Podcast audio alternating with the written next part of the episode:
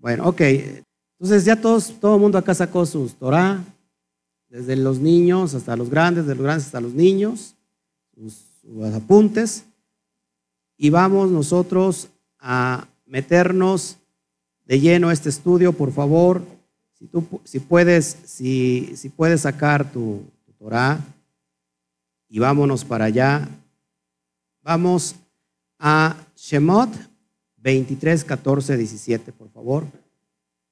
Lo tienes en pantalla de todos modos. Shemot, Éxodo para los nuevecitos, Shemot. Y vamos a ir descubriendo todo lo concerniente a el Pesaj. Vamos a ver qué significa Pesaj. Sí, ok, gracias, toda raba a todos. Dice así, lo tienes en pantalla. Tres veces al año me celebraréis fiesta. ¿Cuántas veces? Bueno, estas son las fiestas de peregrinación. En realidad, ¿cuántas fiestas totales tenemos en el año? Siete fiestas. Se dividen en dos secciones las fiestas. Apunta. En dos. En la primera y la segunda. Ok. La, la primera parte que son las Moadín de primavera. De hecho, Aviv, eso significa primavera. Tenemos cuatro. Todos aquí vamos a dar un repaso rápido. Pesach, Hamatzot, Bikurim y Shavuot. En español, eh, Pesach, la Pascua, lo que se ha conocido como Pascua, panes sin levadura, eh, primeros frutos y, y fiesta de las semanas. Esas son las primeras cuatro fiestas de primavera. Tenemos la segunda fase, y, perdón, a la primer fase de las, de las fiestas se le conoce como las fiestas de las lluvias tempranas. Y tenemos la segunda fase del año como las fiestas de la lluvia tardía.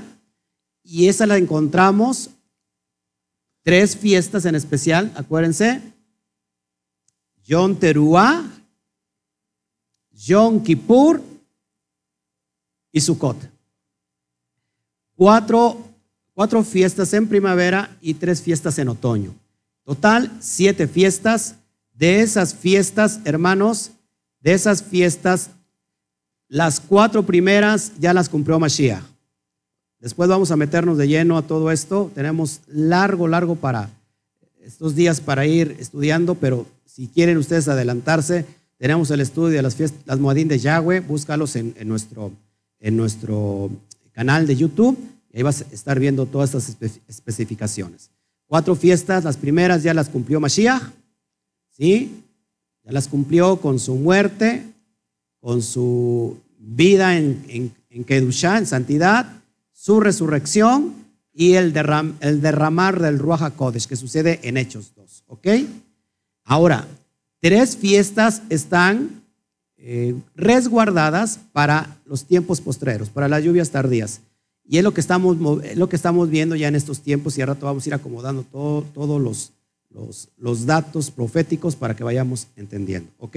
Entonces, son siete fiestas en total.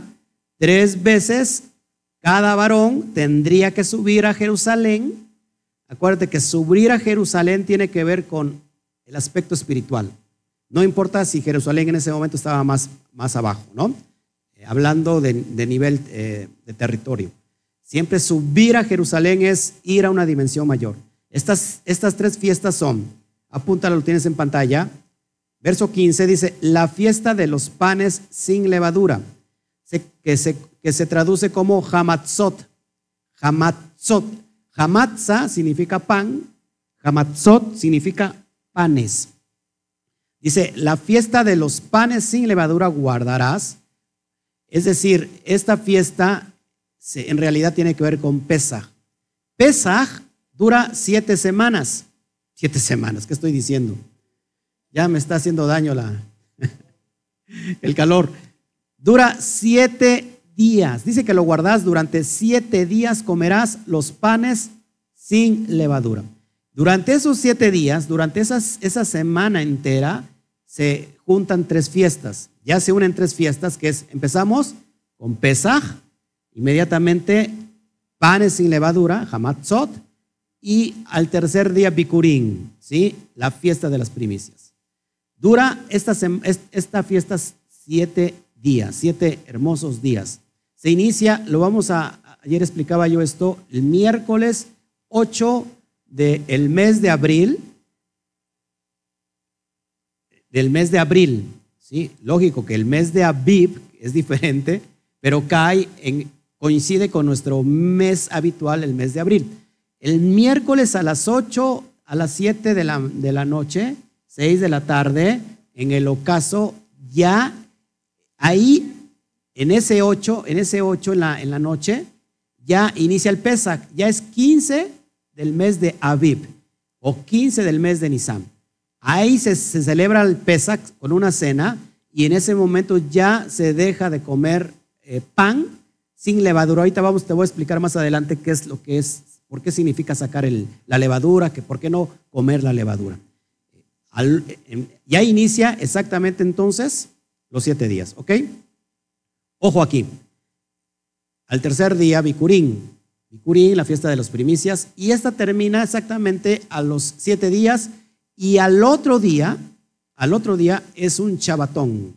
Es decir, el jueves 9 de abril es un Shabbatón. ¿Qué significa Shabbatón?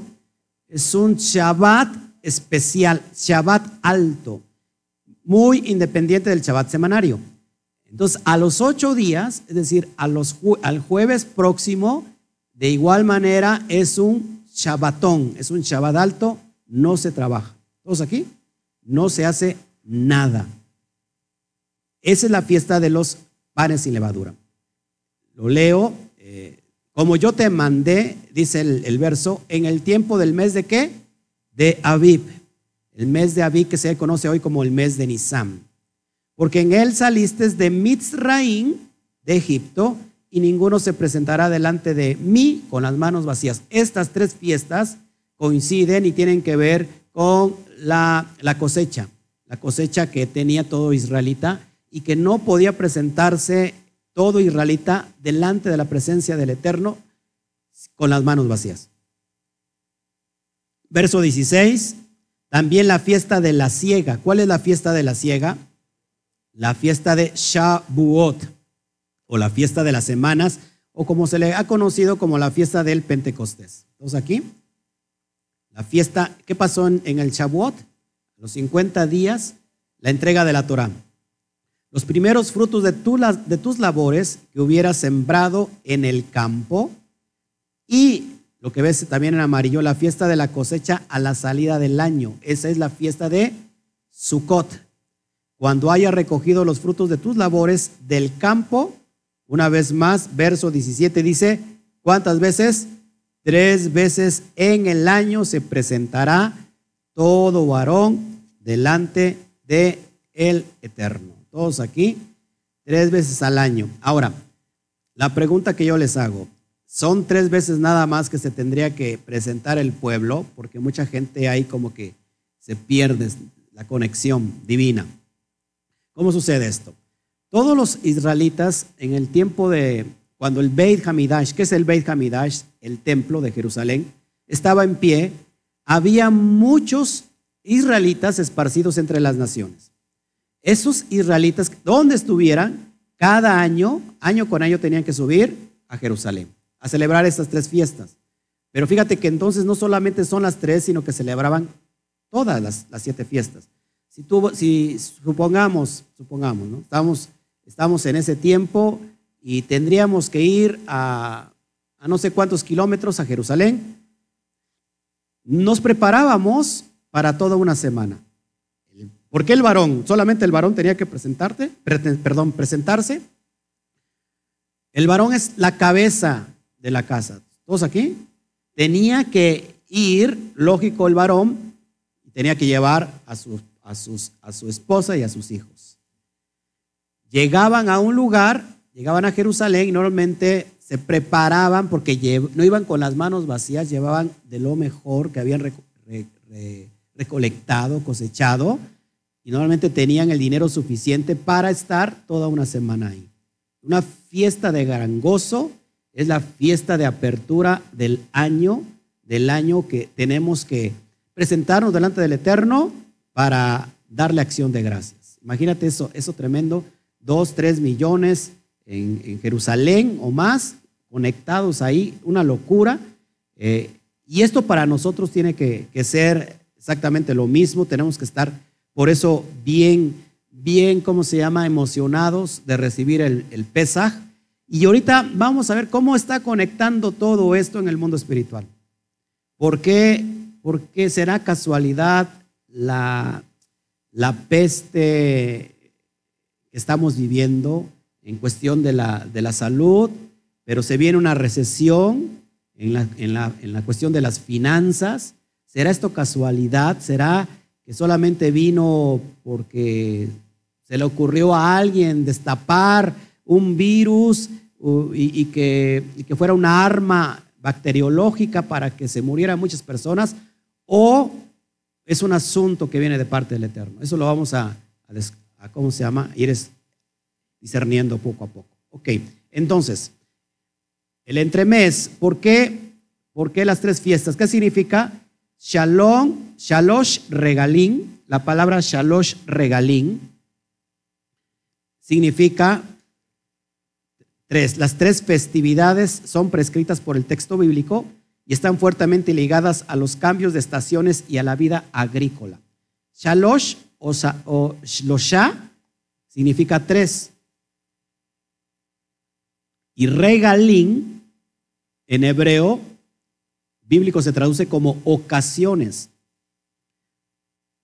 Tal como comprobamos en el versículo Shemot 23, 14, que dice tres momentos, tres ocasiones. Ahorita lo vamos a ver, apúntalo rápido para que podamos avanzar. Gracias a todos los que se están conectando. En realidad, eh, se van a estar este, ya prohibiendo la salida, las reuniones. Ahorita no están prohibidas, están sugeridas, ¿no? Para que no se contagie todo esto. Este, pero yo creo que más adelantito va a venir algo muy fuerte. Ya después le voy a adelantar un poquito de lo que, de lo que está por venir.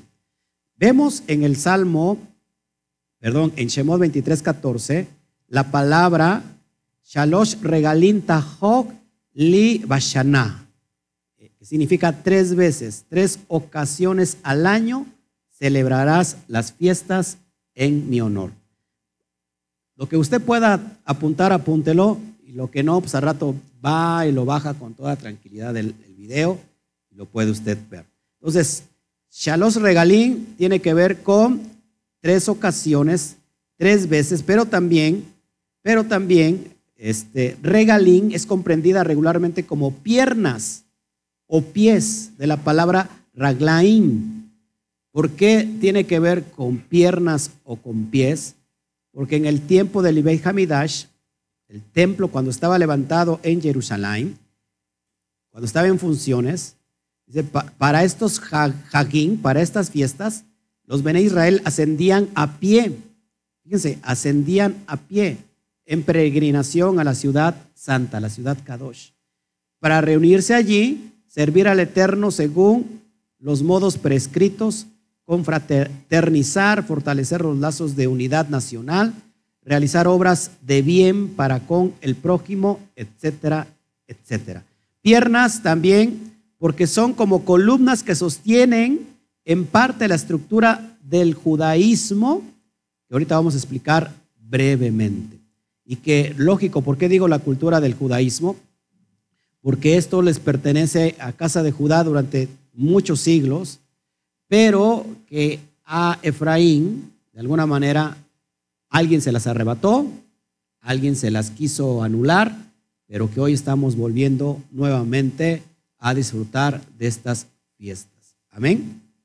Seguimos adelante para que, no voy a esperar que lo apunten todo, porque si no, pues va a ser imposible que avancemos.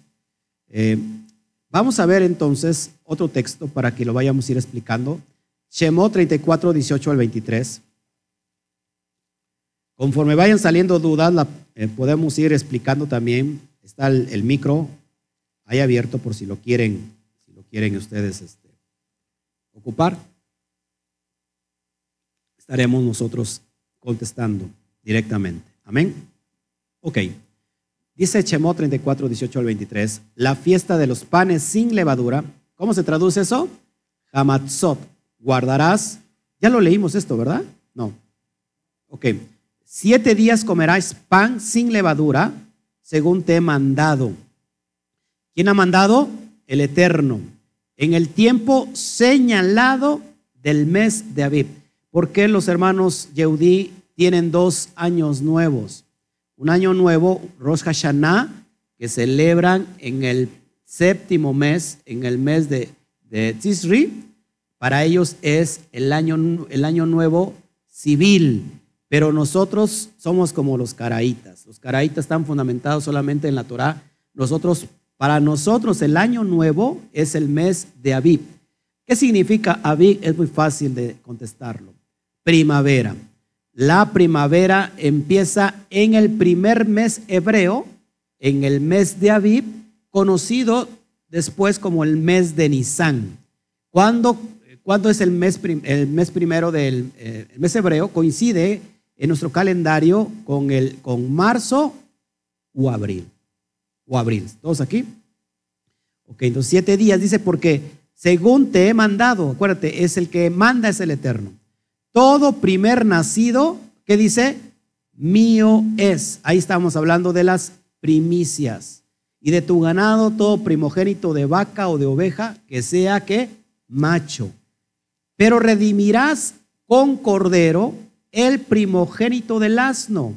Y si no lo redimieres, quebrarás su cerviz o su cerviz. Redimirás todo primogénito de tus hijos y ninguno, ojo, se presentará delante de mí con las manos vacías. Es bien importante estos hermanos que, en realidad luego en Pesach tenemos que estar apurando a los hermanos para que celebren cuando esto tendría que ser un motivo más allá de algo nacional, un motivo de identidad, algo que nos identifica para celebrar con, el Eterno. Y, y, mucha gente a veces dice, pues que no tengo dinero para la cena, es que eh, pues yo no voy a participar. Hermanos, tenemos todo el año para resguardar de lo, de lo que el Padre nos da para poder celebrar con ganas esta, esta Muadim. No hay y ninguno se tiene que alejar de esto, ninguno tiene, es más, ninguno tendría que venir con las manos vacías para pesar. Impresionante. ¿Por qué redimir con un cordero al asno? Eso es bien impresionante ya lo he explicado, lo voy a, lo voy a comentar rápido. ¿Por qué vamos a redimir a un corde, con, un cordero al asno? El asno representa al hombre. ¿sí? El asno en, la mentalidad hebrea representa al hombre. Representa a Israel. ¿Se acuerdas cómo llama Jeremías a Israel? Como una asna que está en celo, que se va a fornicar bajo todo árbol frondoso, y ahí formica. Eso es en la perspectiva hebrea. Entonces, cuando nacía un asno y a lo mejor al, israelita le llenaba el ojo, dice, qué bonito asno, qué bonito asno. Estoy volteando para ver este, qué bonito asno, qué bonito asno. Y, lo enamoraba a los ojitos y decía, bueno, este no lo quiero, no lo quiero matar, no le, porque si no tendría que romperle el cuello, tenía que poner un corderito en su lugar. ¿Qué nos está enseñando esto, hermanos? ¿Se acuerdan cómo entró el que estaba anunciando como el, el Melech Malhei Hamelachim, el rey de reyes, Adón Beadonín, señor de señores, en el día del, del, del, Pesaj? ¿Se acuerdan cómo entró antes del Pesaj? ¿Eh? montado en un burrito, en un pollino. ¿Qué, estaba prefigurando esto? Estaba diciendo que el cordero que quita el pecado del mundo, es decir, Yeshua, montado en ese asno, estaba, estaba diciendo, yo voy a redimir a ese asno.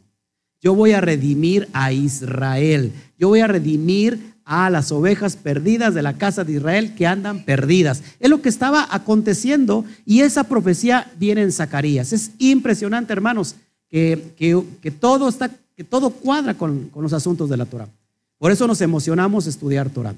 Hoy nosotros somos redimidos por un cordero que no tiene pecado, que es un cordero limpio, que un cordero que, ha vivido en, santidad. Amén. Entonces eso es bien impresionante. Seguimos, seguimos con, con Shemot. Verso 21 dice, seis días trabajarás, mas el séptimo descansarás, aún en la arada y en la siega descansarás. También celebrarás la fiesta de las semanas. Subrayalo, ya lo tienes ahí en pantalla, en tu Torah. ¿Qué significa la fiesta de las semanas? Shavuot. La de las, de las primicias de la siega del trigo. ¿Cuál es esa? Shavuot. Y la fiesta de la cosecha a la salida del año. Esta es la fiesta de Sukkot, donde se recogen todos los frutos de, de los árboles. Versículo 23. Tres veces al año se presentará todo varón tuyo delante de Yahweh, Adonai, Elohim de Israel. Está clarísimo lo que estamos viendo ahí, hermanos, lo que el Eterno quiere eh, para nuestra vida, eh, que nos estemos presentando delante de Él. Y en las tres ocasiones dice que no nos vamos a presentar con manos vacías. No sé si usted se está alegrando o solamente yo soy el que está alegre. Amén. Imagínate, ya ni digo nada porque luego la riego. Hay otro texto en la Torah. Vamos a Deuteronomio de Barín. De Barín. En el, en el capítulo 16, del verso 1 al 16.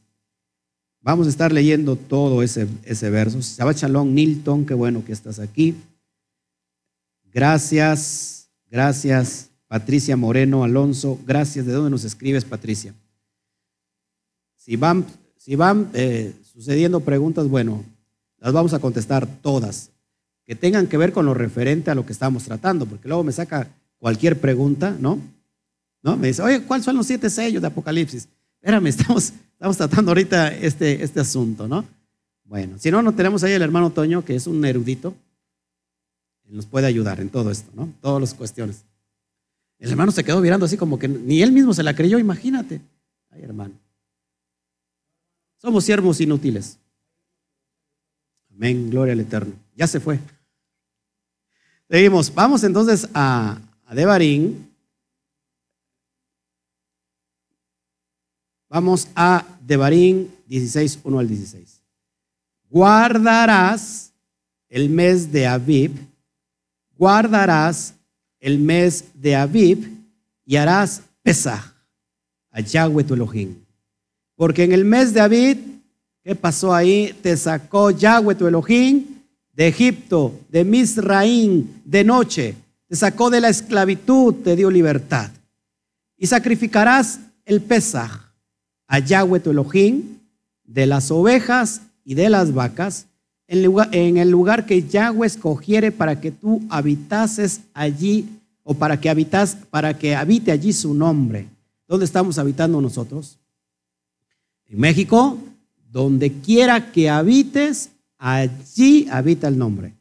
No comerás con ella pan con levadura. Siete días comerás con ella pan sin levadura, pan de aflicción porque a prisa saliste de Egipto, de Misraín, para que todos los días de tu vida te acuerdes del día en que saliste de la tierra de Egipto. ¿Te acuerdas? No podemos olvidar de dónde venimos. No podemos olvidar de dónde el Padre nos trajo. Por eso el que pesa se tiene que celebrar con gran alegría. No importa lo que estamos viviendo. No importa lo que está aconteciendo en el mundo. Ahorita vamos a ver por qué se conecta el Pesaj porque está conectado con el coronavirus. Sí, tenemos que alegrarnos, tenemos que acordarnos que estábamos en medio de la esclavitud. ¿Qué significa Mizraín? Entre dos límites. ¿Qué significa entre dos límites? Que algo nos limitaba a tener un contacto directo con el Padre Eterno. Tenemos que acordarnos de ese día todos los días de tu vida y solamente una vez al año celebrarlo. ¿A poco es mucho pedir? No, pero usted hay que estarle rogando que como ovejita que venga a salvar pesa, que, no falte, imagínense. Y, dice, y no se verá levadura contigo en todo tu territorio. ¿Por cuántos días? Por siete días. y de la carne que matares en la tarde del primer día no quebrarás, no quedará, perdón, hasta la mañana. Todo se tenía que acabar. Ojo aquí. ¿Cómo, cómo fue sacado el pueblo de, de, de Misraín? A prisa, de noche, pero rápido. No les dio tiempo leudar la masa. ¿Qué significa? Que si nosotros estamos todavía en pecado, salgamos rápido del pecado. No nos quedemos a que eso, la masa, empiece a elevarse por la levadura. Porque la levadura tiene que ver con el pecado. Tienes que salir rápido y a prisa. Amén. Ok, yo creo que quiero entender que me están entendiendo, ¿verdad? Y que todos están conectados conmigo, ¿no? Porque, bueno, seguimos adelante para que me emociono cada vez que, que escudrillamos todo esto. Verso 5, no podrás sacrificar el Pesach en cualquiera de las ciudades que Yahweh tu Elohim te da. Antes, en el primer, en el tiempo del Beit Hamidash, forzosamente se tenía que ir a sacrificar el cordero de Pesach, ¿a dónde? Hasta Jerusalén. ¿Qué pasaba? ¿Se acuerdan cuando Mashiach entró al templo y tiró todos los que estaban vendiendo las, palomas, los, animalitos para los sacrificios, ¿se acuerdan? Mi casa, la casa de mi padre será llamada casa de oración. ¿Por qué? Porque el, ¿se acuerdan que quién gobernaba en el templo? Por ejemplo, en el primer siglo de Yeshua, Caifás, el sumo sacerdote, en conjunto del todo el Sanedrín. Y habían hecho un gran negociazo, porque ¿quién los había puesto ahí? El padre no los puso Roma y a Roma le pagaban, todas las contribuciones eran para Roma y ellos recibían ganancia y ellos querían hacer negocio con todo, con todos los, vendían los animalitos, eh, traían su animalito, por ejemplo, fíjense, venía el hermano Pollito con su, con su, con su coyote, dice, con su corderito, eh, hermoso, primoroso, era la primicia, y llegaban y le decían en la entrada, hey, tú no puedes no puede pasar tu animalito, porque ese no sirve. El que sirve es este que tenemos aquí. Y se hizo un gran negocio. ¿Y que vino Mashiach? A derrumbar todos esos puestos de los cambistas. Las palomitas también que vendían ahí como ofrenda de paz. Después vamos a meternos a todas las ofrendas que están en Levítico. Amén. Pero ese es, el contexto que estamos tratando. ¿Ok? sino en el lugar que Yahweh tu Elohim escogiere para que habite allí su nombre, su Shem. ¿Qué lugar escogió? Jerusalén. sacrificarás el Pesach por la tarde a la puesta del sol. ¿Cuándo inicia los, los días hebreos? ¿Cuándo inicia el día hebreo? A la puesta del sol. Cuando viene el ocaso. Ahí se inicia los días hebreos. A la hora que saliste de Mitzraim. ¿Se acuerdan? Entonces, eh, Egipto salió en el ocaso, ¿eh? Salió en el ocaso. Y las harás y comerás en el lugar que Yahweh tu Elohim hubiera escogido, y por la mañana regresarás y volverás a tu habitación. Seis días comerás, hamatzot, panes sin levadura, y el séptimo día será fiesta solemne a Yahweh tu Elohim, no trabajarás en él. Entonces son dos en la semana son dos Shabbatón que se unen. ¿Sí? El del inicio y el del final. ¿Estamos conmigo? Supongamos que es en esta semana, para que vayan entendiendo todos los que nos están viendo también. Supongamos que es en esta semana. Esta semana estamos hoy en Shabbat. Al, ocaso ya es John Rishon, que significa primer día de la semana. Y que este miércoles que viene vamos a celebrar el Pesach, supongamos. Entonces venimos en la, en la tarde del miércoles, pero en ese mismo caso ya entra el Pesaj.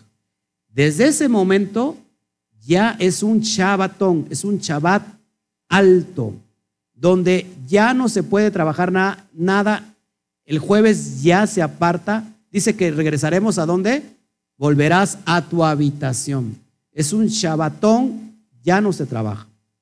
Y al otro día, viernes, después del jueves, viene viernes y ya nos estamos preparando para el Shabbat semanario. No sé si me explico, como el de ahorita. A los ocho días se vuelve a repetir la misma historia. ¿Sí? Entonces, una cosa es Shabbat semanario y otra cosa es Shabbatón. Una cosa es Shabbat semanario y otra cosa es Shabbatón. ¿Todos aquí? Bueno, si hay preguntas, ahí, ahí está el micro. Pregunte usted, por favor. Así que pregúnteme, pregúnteme y pregúnteme. No se quede usted con la duda. Seguimos entonces. Versículo 9. Siete semanas contarás. Ojo aquí. Cuando se termina la fiesta de, de Pesach, Hamatzot, se empiezan a contar siete semanas, siete por siete, cuarenta y nueve. Al otro día, Shavuot, cincuenta días. Por eso ahí viene la palabra Pentecostés. Hay hermanos que son pentecostales y no saben qué significa Shavuotov, fiesta de la semana, ni por qué se celebra.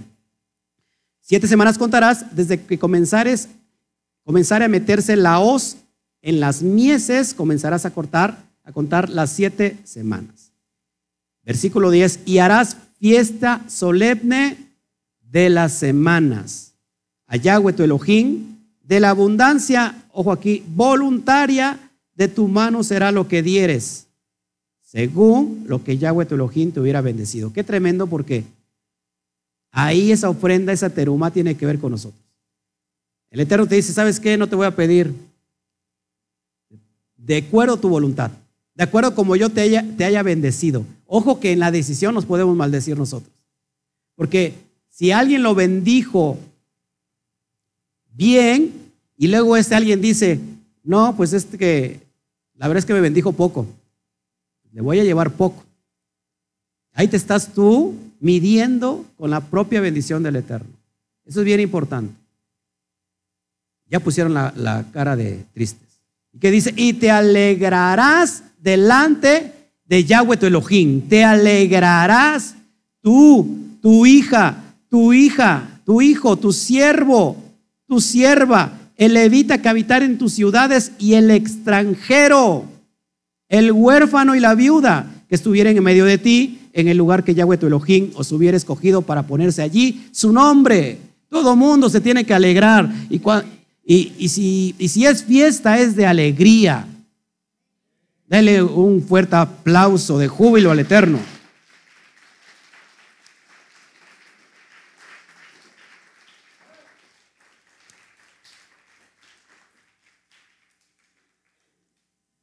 Seguimos. Versículo 12. Y acuérdate de que fuiste siervo en Egipto.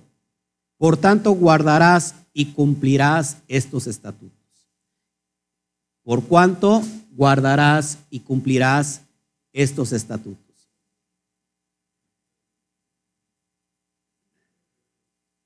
¿Eh? Son para siempre. Shemot 19 dice, si ustedes hoy ponen atención a las cosas que yo les estoy diciendo y lo ponen por obra, entonces serán mi especial tesoro sobre toda la tierra. Imagínense, hermanos, coronavirus, el, otro, influenza, dengue, que está dando bien fuerte dengue México, y el sarampión, que está matando también a muchos. Imagínate, eh, parvovirus, moquillo, lo que quieras tú ponerle ahí. ¿Ustedes creen que vamos a ser mentirosos al Eterno? Cuando el Eterno dice, si tú pones por obra todo esto que te estoy llevando y mandando, serás mi especial tesoro sobre toda la tierra, no importa dónde estés. Por eso todo esto nos resguarda, nos resguarda de todo lo que ha de acontecer. Ojo aquí, carato voy a dar explicaciones de lo que es, por qué el coronavirus. Pero dice también Shemot, dice, dijo claro, dice así, que si, si nosotros obedecemos, ponemos atención a sus mandamientos, ninguna enfermedad les voy a enviar a todos ustedes de las que le envié a los egipcios, a los que están en Misraín. Ninguna enfermedad. Pero tenemos que obedecer, tenemos que guardar lo que Él nos está mandando. ¿Sí? ¿Por qué? Porque fuimos siervos, fuimos esclavos en Egipto. Amén. Versículo 13. la fiesta solemne de los tabernáculos, Sukkot. Harás por siete días otra fiesta que dura siete días.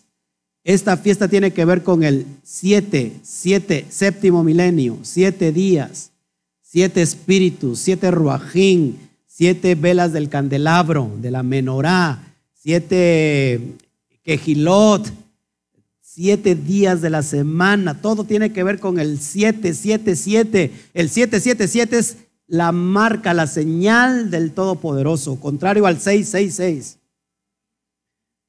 Dice, lo harás por siete días cuando hayas hecho la cosecha de tu era y de tu lagar. Y te alegrarás, una vez más, te alegrarás en tus fiestas solemnes. Tú, tu hijo, tu hija, tu siervo, tu sierva y el levita. Acá tenemos muchas levitas, gloria al Eterno.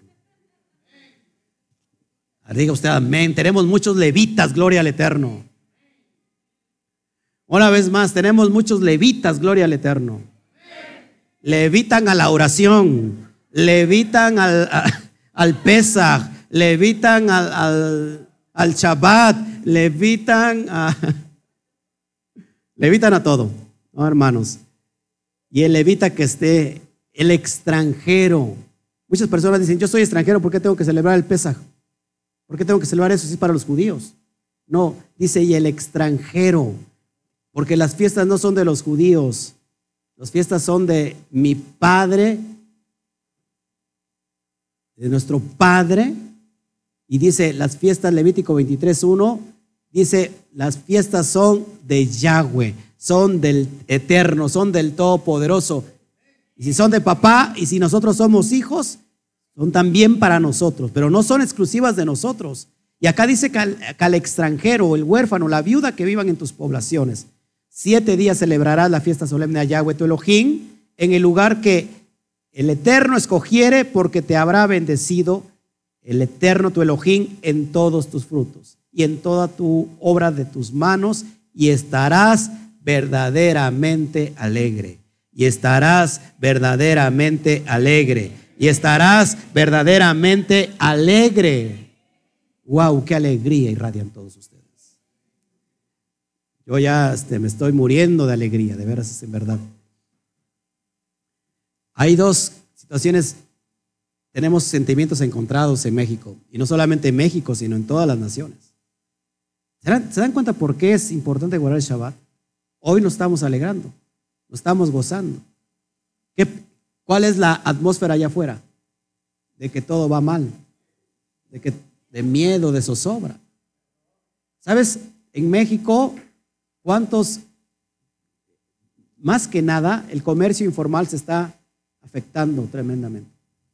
Estamos viendo las noticias como los que pertenecen al comercio informal han dejado de tener ventas. ¿Qué va a pasar en los próximos días? En, Estados Unidos ya cancelaron todos los impuestos hasta el, mes de julio. ¿Qué va a pasar con las deudas? ¿Qué va a pasar con... Espero que nuestro gobierno eh, que nos, esté escuchando y que alguien nos, le pueda pasar esta voz, que pueda hacer algo en cuestión de, la economía. ¿Qué, vamos, ¿Qué va a pasar con nuestros impuestos? ¿Cuántos de nosotros estamos, tenemos deudas y que tenemos que cumplir también? ¿Qué va a pasar con, con, las deudas del banco también? En cierto país ya implementaron recursos para que puedan usar todo eso y que no haya pérdidas para todo el pueblo. ¿Qué es lo que está pasando? Allá afuera hay una zozobra. Y no solamente en México, sino a nivel mundial. Por eso nosotros nos estamos gozando de lo que viene. Y ahorita te lo voy a empezar a decir. Amén. Hay una caída tremenda en la economía mundial. Ya, es una recesión mundial. Bueno, solamente es el piquito del iceberg. Lo profundo es lo importante. Sí, imagínense, imagínense. Mm. Es como si le quitaran un pelo de a un gato, un pelo. ¿Cómo es? Es como si le quitaran un pelo a un gato, ¿no? Pero bueno, imagínense. Verso 16, una vez más, tres veces cada año aparecerá todo varón tuyo delante de Yahweh tu Elohim en el lugar que él escogiere. En la fiesta solemne de los panes sin levadura, Hamatzot, en la fiesta solemne de las semanas, Shavuot, en la fiesta solemne de los tabernáculos, Sukkot, y ninguno se presentará delante de Yahweh con las manos vacías, cada uno con la ofrenda de su mano conforme a la verajá, a la bendición que Yahweh Elohim te hubiere dado. ¿Qué es lo que tienen que hacer los varones en, este, en esta quejilá y los, varones que nos están viendo del otro lado? Se tienen que agarrar a su familia, agarrar a su esposa, a sus hijos y alegrarse y venir a presentarse delante de la presencia del Eterno. ¿No? No que pasa al revés. El, varón no quiere venir y ahí la mujer lo tiene que jalar. Vamos, es que mira, se pone bien bonito. Y ahí va el varón. Está desobedeciendo todo lo que está estipulado en la Torah. Amén. Todos aquí, aplaudan, denle un fuerte aplauso al Eterno, no se ponga triste.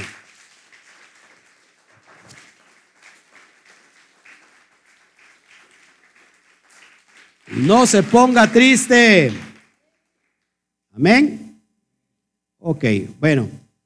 Vamos entonces a descifrar estas tres fiestas que en realidad tienen que ver con todas las fiestas. ¿Qué pasa en Pesaj? Pesaj es el tiempo de la libertad, el tiempo de la liberación. Dime tú si no el mundo necesita una liberación. ¿Sí o no? El mundo necesita una liberación. ¿Qué pasó en esa noche? las casas estaban marcadas en los dinteles. En los dinteles de las casas había sangre del cordero, porque esa noche iba a pasar quién? El malaj, el ángel de la muerte, iba a matar a todo primogénito, tanto de animales, de bestias, como de personas.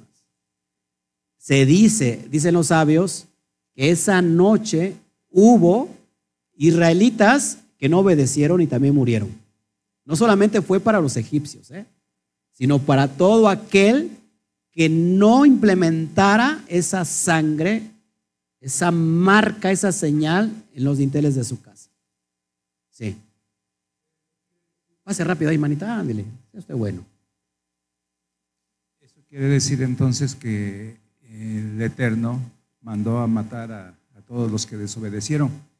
Porque usted anoche dijo en la prédica que eh, iba a mandar al, ángel del Eterno y después dijo el ángel de la muerte. Entonces el Eterno fue el que mandó la muerte. Así es. El mismo Eterno envió al ángel de la muerte para destruir la desobediencia. Eso es impresionante. Por eso, hermanos, tenemos que, ver, que ver esto. Miren, nos estamos asomando en un tiempo profético muy fuerte, donde muchos pastores están peleando en contra de este espíritu. Te reprendo espíritu de muerte, te reprendo espíritu de coronavirus, te reprendo, aquí no vas a tocar mi casa, mi morada, cuando en realidad están peleando contra el propio eterno. Imagínense, el padre dio una especificación. Matarás el cordero, sacrificarás el cordero y vas de esa sangre, esa sangre, de esa, de esa inmolación, vas a tomar la sangre y la vas a poner en los dinteles de tu casa. Imagínense entonces unos israelitas en ese momento que hubieran tenido el, espíritu de, profeta o de, de apostolitis que hay en día que hubiera salido, yo no necesito marcar nada, yo te reprendo espíritu de muerte, a, mí aquí no me vas a hacer nada. No. ¿Qué es lo que tenía que hacer ese, ese israelita? Obedecer y poner la sangre.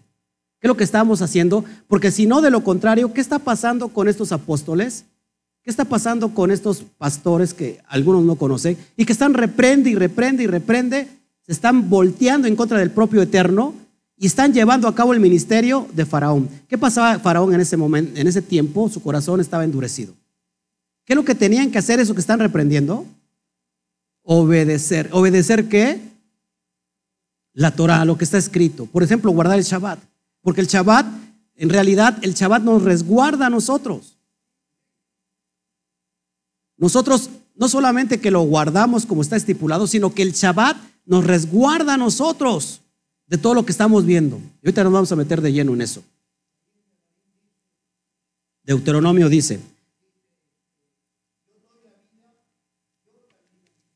yo, yo pongo la vida y yo también la quito. Ojo, entonces, esto es lo que estamos viendo. ¿Qué pasó entonces en Pesaj, la noche de liberación?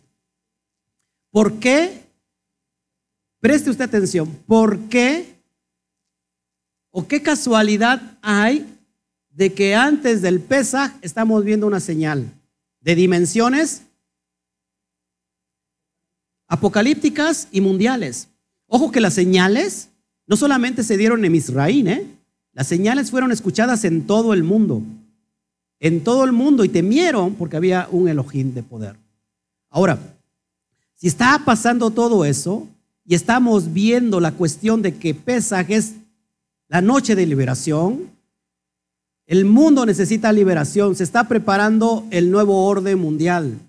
¿Qué es el nuevo orden mundial? la misma ideología que viene desde el enemigo. ¿Cuál fue el primer hombre poderoso sobre la tierra delante de Yahweh? Nimrod. Y Nimrod, desde ahí viene la ideología de lo que nosotros conocemos en la política como eh, la democracia. La democracia. De ahí cada quien quiere hacer su voluntad y es de acuerdo a lo que todo el mundo piense y no de acuerdo a lo que la autoridad quiera. Esto lo vemos también, eh, después viene alguien de Grecia, los que no conocen, conocen la historia, sabemos que Alejandro Magno, ¿qué quiso imponer? Precisamente lo que se está tratando de imponer el día de hoy. Alejandro Magno quiso poner el nuevo orden mundial, una, misma moneda, una misma ideología, un mismo, este, un mismo gobierno y un mismo Dios, una misma costumbre, una misma cultura. ¿Qué es lo que está pasando, eh, hermanos? Es lo que está aconteciendo en, en este momento y en este tiempo. Por eso tenemos que estar pendientes de todo lo que aconteciere. Pesa, nos tenemos que alegrar porque es una noche de liberación. La esclavitud y el esclavo no se le permite soñar. ¿Por qué? Porque el esclavo queda sin esperanza. ¿Cómo está la humanidad esclavizada? ¿Qué pasaría si estuviéramos nosotros fuera de, del, del contexto y de los pactos del Eterno. No tuviéramos esperanza, no podríamos soñar. Porque nosotros soñamos que estos días postreros, en realidad, lejos de una crisis catastrófica mundial, para nosotros es un tiempo de oportunidad para ver las señales y prodigios de parte del Eterno. Esa peste cayó esa noche precisamente, y todas las plagas, aunque fue en la misma región, fue en mismo Misraín, no le pasó nada a los israelitas, que eran obedientes. Esa plaga, esa noche, se posó sobre todo Egipto. Pero hubo algo que estaba marcado ahí. La señal de la obediencia. No sé si me explico. Por eso nosotros tenemos que estar comprometidos con el Eterno. Nosotros, para empezar, ese es un año que inicia, que iniciamos con el Eterno. Y no sé si me lo aguante, lo que le voy a decir. Según el calendario caraíta, los caraitas son los que se basan en la Torah, están estipulados que están viviendo, que solamente la tierra va a durar seis mil años. Está en el Calendario Caraíta están en el 5990. ¿Cuántos años faltan? Diez. Ojo aquí, y, concuerda, ¿eh? Ojo. De esos diez, quítale siete. Siete años porque tres años y medio de gran tribulación. Y tres años y medio. ¿Cuántos años estamos empezando ya a visualizar todo esto? Tres años para empezar a ver todo esto. Ahora, yo no estoy, yo no estoy diciendo, yo no estoy profetizando que esto va a ser así. Estoy diciendo que de acuerdo al calendario caraita, acuérdate que faltan 210 años en el calendario judío, y esos 200 años lo toma los caraitas del tiempo de la esclavitud total, porque ¿cuántos años tuvo eh, el esclavo, eh, Israel esclavo en Egipto? 430 años. El calendario judío ortodoxo no toma los años que estuvieron eh, plenos, que son 210 años. El caraíta toma desde el nacimiento del primer hombre, desde Adán hasta, hasta hoy, son 5.990 años. Entrando, entrando al, al año 6000, estamos ya en el séptimo milenio, en el año 7000. Y el año 7000 habla de la venida del Mashiach. Los hermanos, estamos viviendo cosas bien impresionantes. ¿Por qué tenemos que alegrarnos? Porque son tiempos de estar pendiente de todo lo que se avecina. Y ahorita te voy a decir, antes de meterme a eso, quiero llevarte para allá. Ok, entonces Pesach es el tiempo de la libertad, de la liberación, una noche de liberación. Tenemos que alegrarnos. Shavuot es el tiempo de la entrega de la Torah.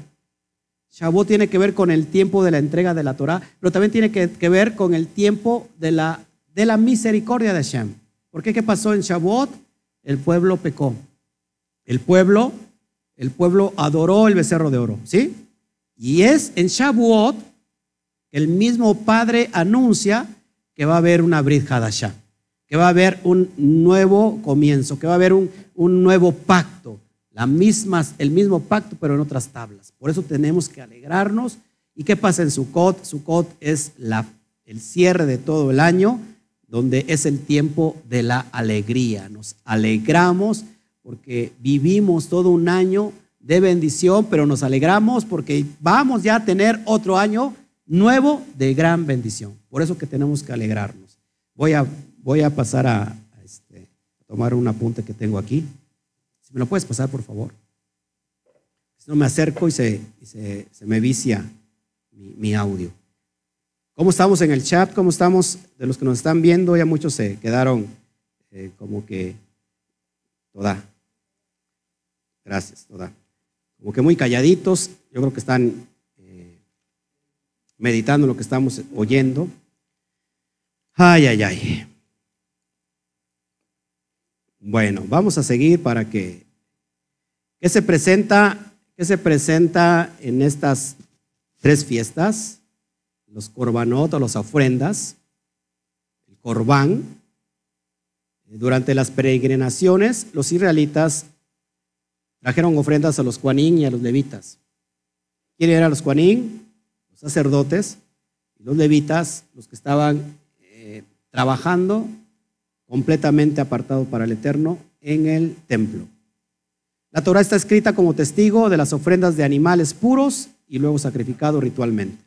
Las ofrendas de minerales o de sal. ¿Cuántos saben que con la sal el Eterno hizo pacto? ¿Cuántos de nosotros rechazamos la sal?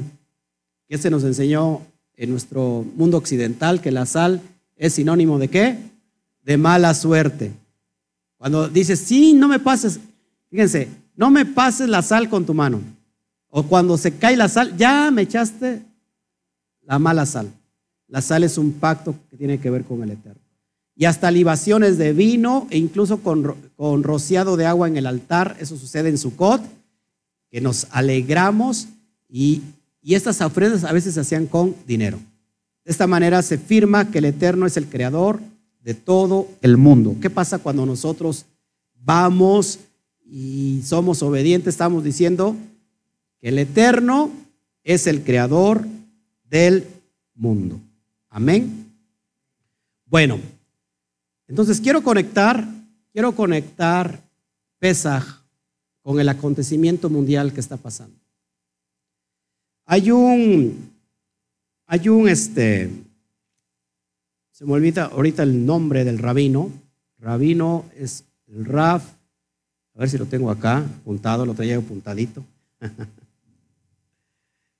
bueno, resulta que este rabino que encontró, este rabino, te le doy el nombre, este rabino en, estudia la Torah y estudia los conceptos, ¿se acuerdan de los códigos de la Torah?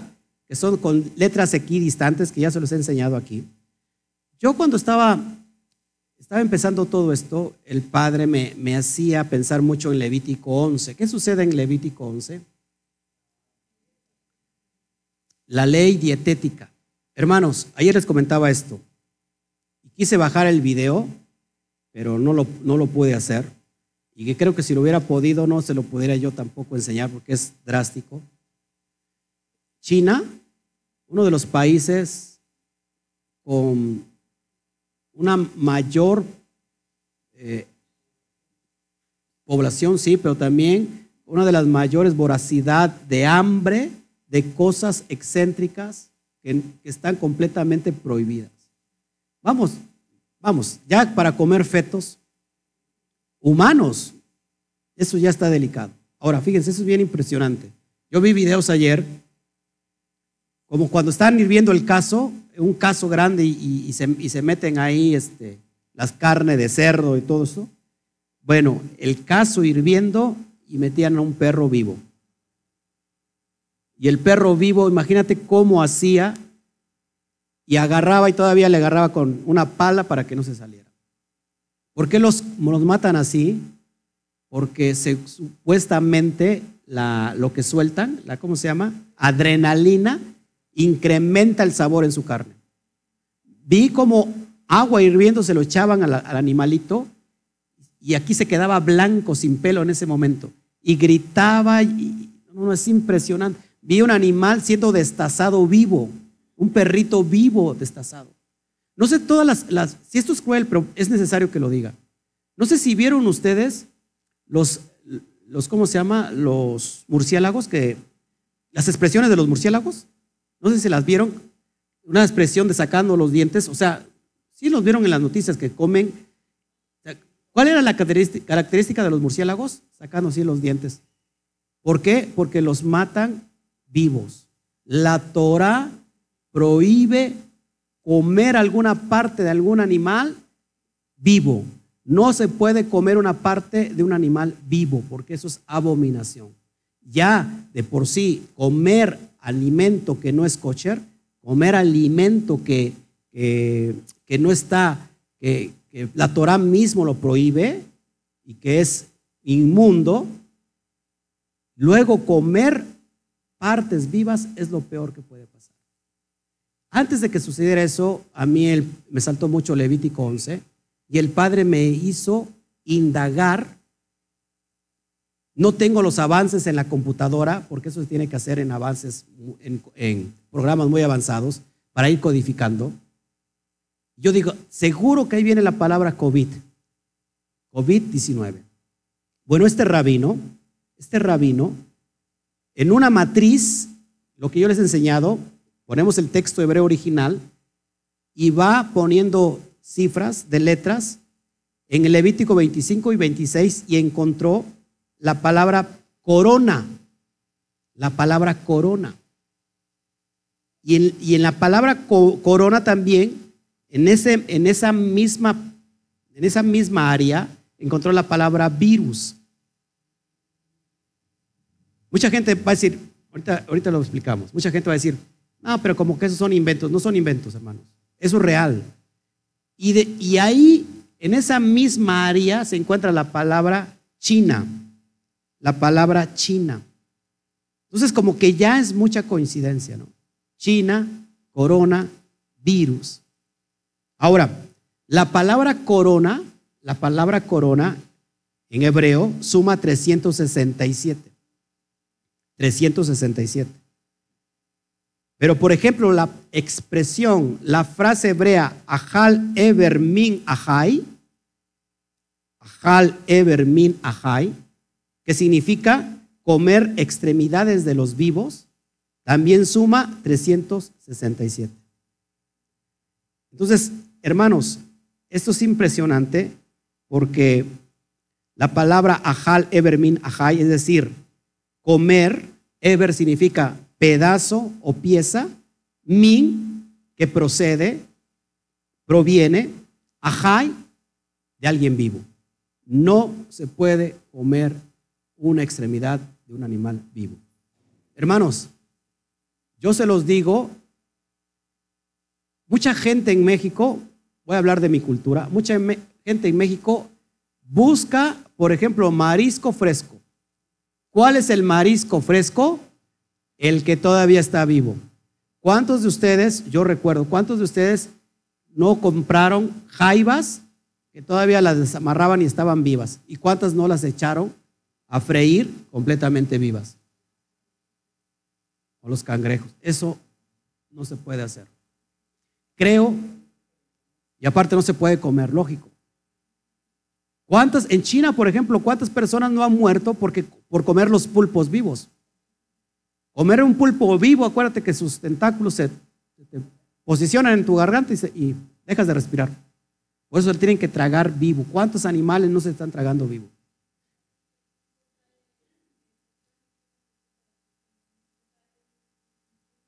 Trae tentáculos y trae un pico como de un, como de un loro, trae un pico donde despedaza. Así que hermanos, esto, esto, mucha gente dice, es que esto no vino de los animales.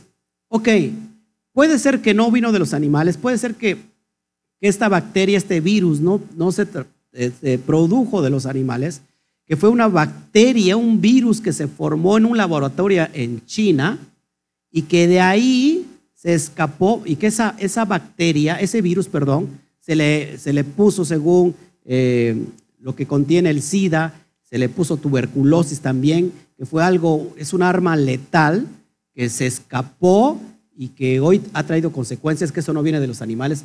De, igual manera, hermanos, de cualquier otra forma, esto es, esto viene de parte del Eterno. Esto viene de parte, de parte del Eterno porque estamos viviendo un tiempo completamente crítico, caótico, donde ya es inaguantable todo esto.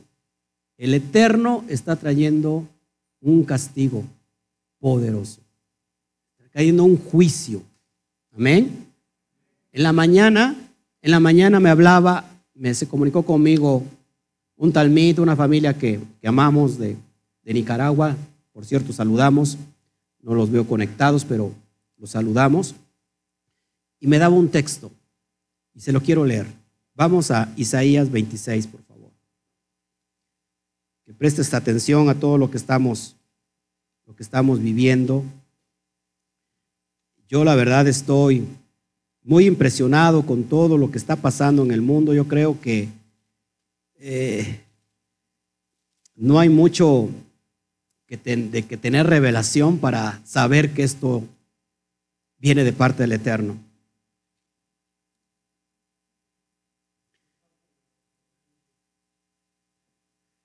Ay, 26.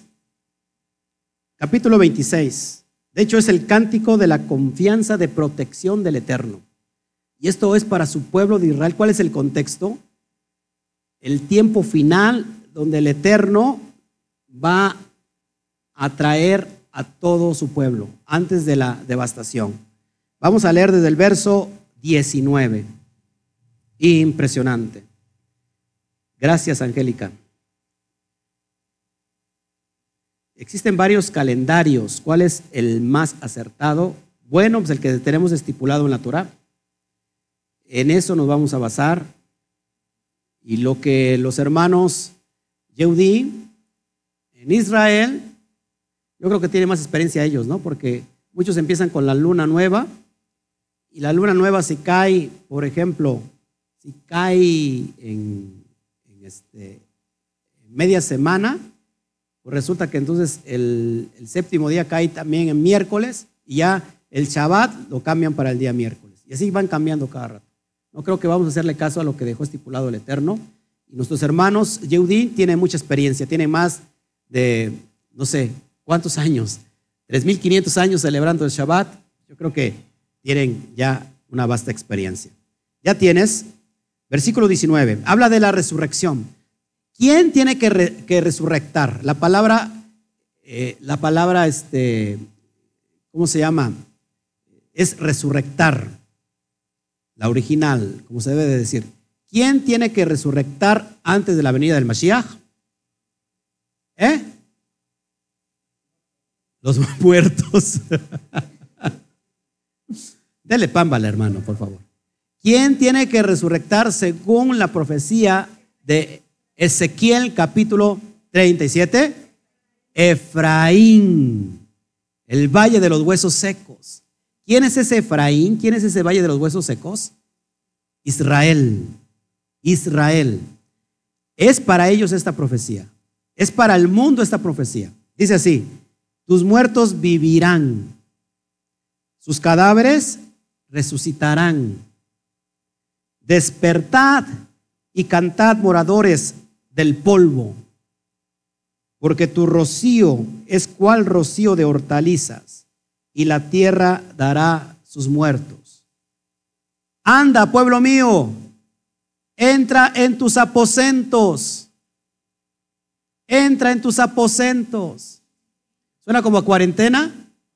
¿No? Es decir, resguárdate en tus aposentos. Entra en tus aposentos. Cierra tras ti tus puertas. Escóndete un poquito. Por un momento. En tanto que pasa la indignación. Porque aquí que el Eterno sale de su lugar para castigar al morador de la tierra. ¿Por qué? Por su maldad contra él. Y la tierra descubrirá la sangre derramada sobre ella y no encubrirá ya más a sus muertos. Hermanos, después en el capítulo 27 viene la liberación y el regreso de Israel. Proféticamente, hermanos, esto el capítulo 27 habla de John Teruá. ¿Qué pasa en John Teruá? En la fiesta de John Teruá, cuando venga el Mashiach, todo ojo lo verá. John Teruá es la fiesta de las, de, las trompetas, que en realidad significa, Teruá tiene que ver con grito, con aclamación. Aclamación de júbilo, pero para algunos aclamación de temor. Eso es lo que va a acontecer, hermanos. ¿Qué está pasando? Que muchas, mucha gente que desconoce todo esto, que ha estado guardado cuarentena, por ejemplo, en Italia, están haciendo actividades, muchas cosas, cuando en realidad, ¿qué es lo que tendría que hacer su pueblo? Doblar su, su rodilla, interceder, orar, pedir perdón. Padre, perdónanos. Este tiempo en realidad es para hacer teshuvah. Las naciones tienen que hacer teshuvah. Las naciones tienen que regresar, que volver al origen. Es tiempo de hacer teshuvah. También quiero decir esto, que uno de los países que han sido atacados con mayor dureza son los países que promovieron el aborto. Es impresionante, hermanos. Hay una señal profética. Roma, Italia, ¿qué, ¿qué, representa cuando piensas en Italia? ¿Cuál es su cabeza? Roma. ¿Qué, ¿Qué, es Roma, hermanos? Lo que Daniel profetizó el, gobierno, el imperio que venía y que está profetizado también en el, libro de revelaciones, la cuarta bestia. Estamos hablando de Roma, hermanos. Hay una señal, está marcando el Eterno las cosas que están pasando. ¿Cómo es posible que, nos, que, que mucha gente se lo tome a broma?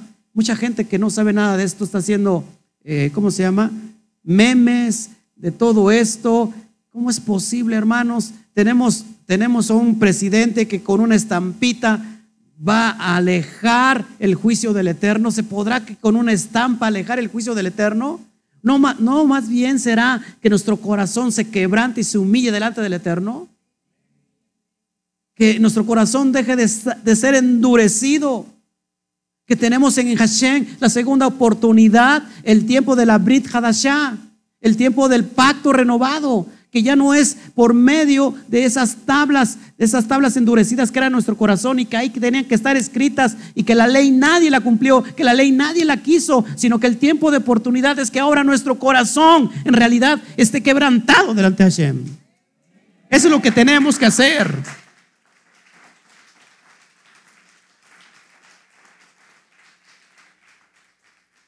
Pero vemos, hermanos, que dentro del propio pueblo hay dureza de corazón. Es decir, a mí no me pasa. Y tenemos un espíritu juvenil, un espíritu de, juventud, donde el joven a todo mundo le puede pasar. Pero al joven no le pasa. ¿Por qué? Porque es joven. Yo no sé qué comió el joven, qué comió píldoras de Superman. Dice mi hijo, quiero ir para eh, un pueblo donde se celebran, ¿cómo se llama? Carrera de caballos. Quiero ir, papá, que no puedes ir. Ya se lo he explicado una y otra vez, pero el joven piensa que él no le va a, le le va a pasar. Hermanos, tenemos que tener, tenemos confianza en esto, sí o no. Tenemos confianza, pero tampoco tenemos que ser irresponsables. Por eso cuando entramos aquí, hermanos, casi casi dije como el presidente de la República, no abrazos ni tampoco balazos. Los saludamos así. Tenemos que cuidarnos, hermanos. La gente que trabaja, que tiene que salir, porque no hay de otra, o, trabajas o no comes. Pero que, las personas que salgan a trabajar, que lo, hagan con mucho cuidado, que lleven en sus, mochilas alcohol este, o gel antibacterial, que se estén lavando lo más posible las manos cada rato, que estornuden de esta forma, que no se den la mano, que, se cuiden, porque son, no solamente, ojo, no solamente es el coronavirus. Estamos en nuestro México, está el, de nuevo está el dengue. Yo pensé que el dengue solamente era en tiempo de lluvias. De nuevo está el dengue, está ahorita esta enfermedad que está regresando con, fuerza y que el sarampión, que en años pasados fue mortal son los adultos. Entonces tenemos que cuidarnos, hermanos. ¿Qué es lo que está pasando? Tenemos que voltear a ver a Shem. Tenemos que voltear a ver a los Shamaín, a los cielos y decir, Padre, he pecado contra ti. He pecado contra ti y contra el cielo. No merezco llamarme un hijo tuyo. No merezco.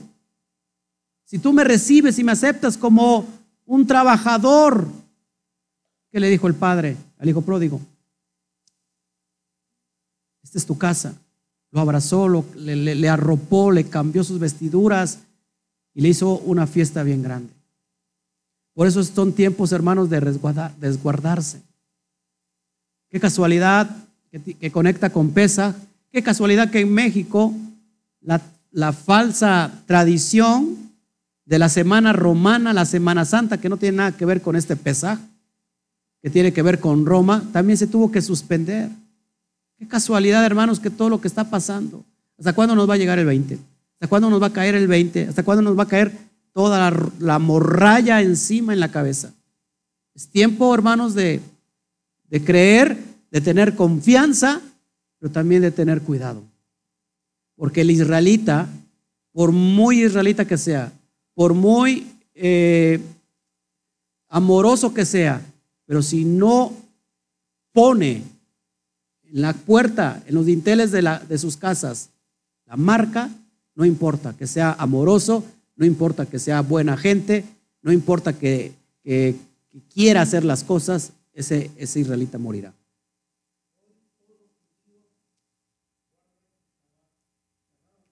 Todo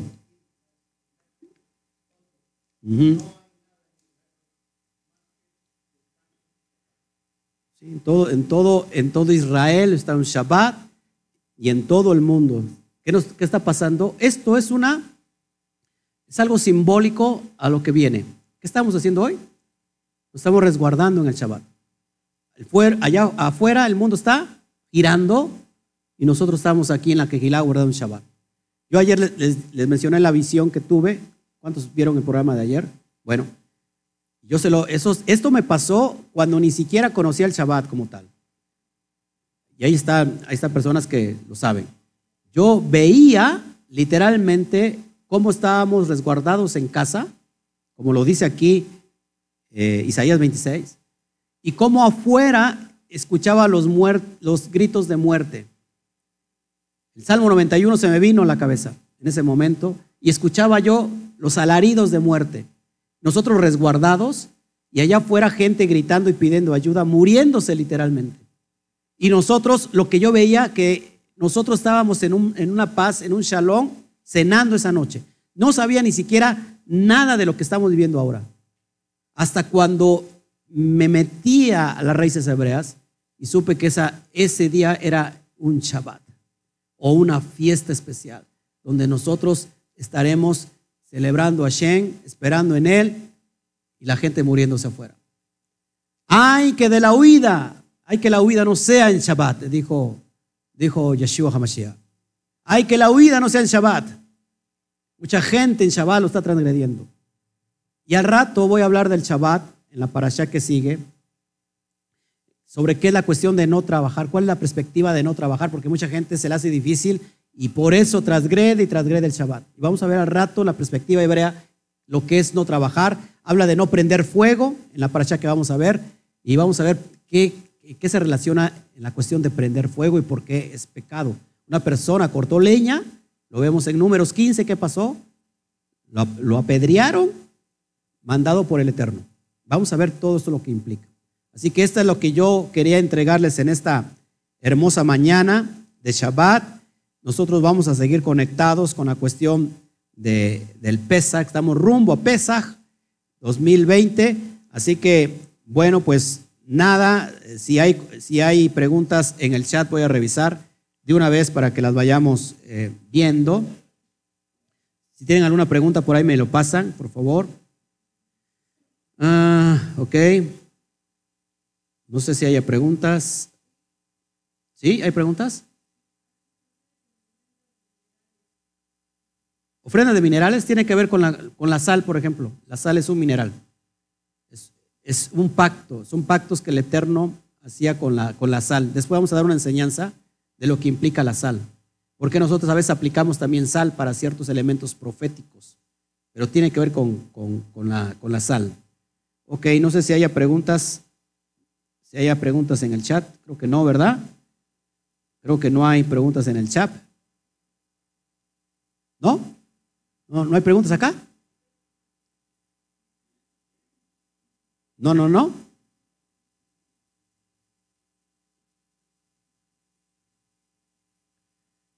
Chequen por favor si hay preguntas. ¿No? Bueno. Bueno, pues yo creo que entonces por el momento nos retiramos. Vamos a comer. a ver, este hermano, ¿hay pregunta? ¿No? Nos, retiramos por el momento. Este, vamos a comer y regresamos a la conferencia de las 5 de la tarde para estar transmitiendo la allá 22. Si puedes pasar al, micro rápido, hija, para que se escuche. Eber significa eh, pedazo, pieza. Ajal eber min ajai.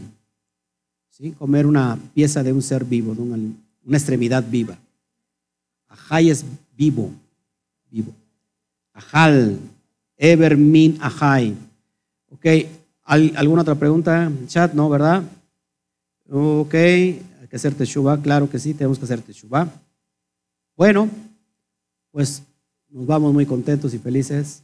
No nos despedimos, no se desconecte, vaya usted a comer en su casita, resguárdese, no salga, coma ahí con su familia, eh, entréguele los alimentos al Eterno por este Shabbat, no transgreda, no transgreda las leyes dietéticas, por favor. Eh, descanse después de la, de la, comida un ratito y nos vemos aquí a las 5 de la tarde para proyectar la siguiente conferencia muy importante. Amén. ¿Qué decimos cuando nos despedimos? Nos, despedimos con esta frase, la usamos para, para bienvenida y para salir. ¿Qué pasó?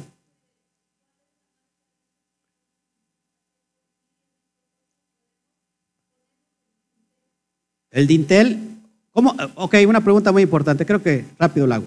¿Cómo ponemos espiritualmente el dintel, la marca de esa señal que nos va a desguardar? La obediencia. Cuando yo guardo Shabbat, cuando yo guardo las Muadín, mi casa está siendo marcada. De hecho, para los que quieran, porque mucha gente no cree solamente hasta que sea algo físico, ¿cuántos conocen las Mesusá? Las Mesusot.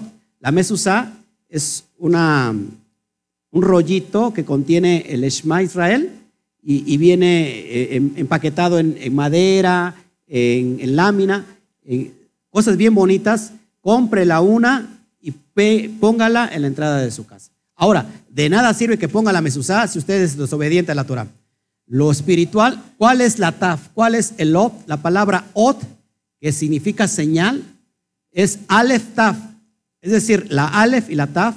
Es decir, que cuando yo guardo toda la Torah, estoy siendo marcado directamente con el Padre. El Padre sabe quién está siendo obediente. ¿Sale? Entonces esa es la forma que nosotros podemos hacerlo. ¿Perfecto?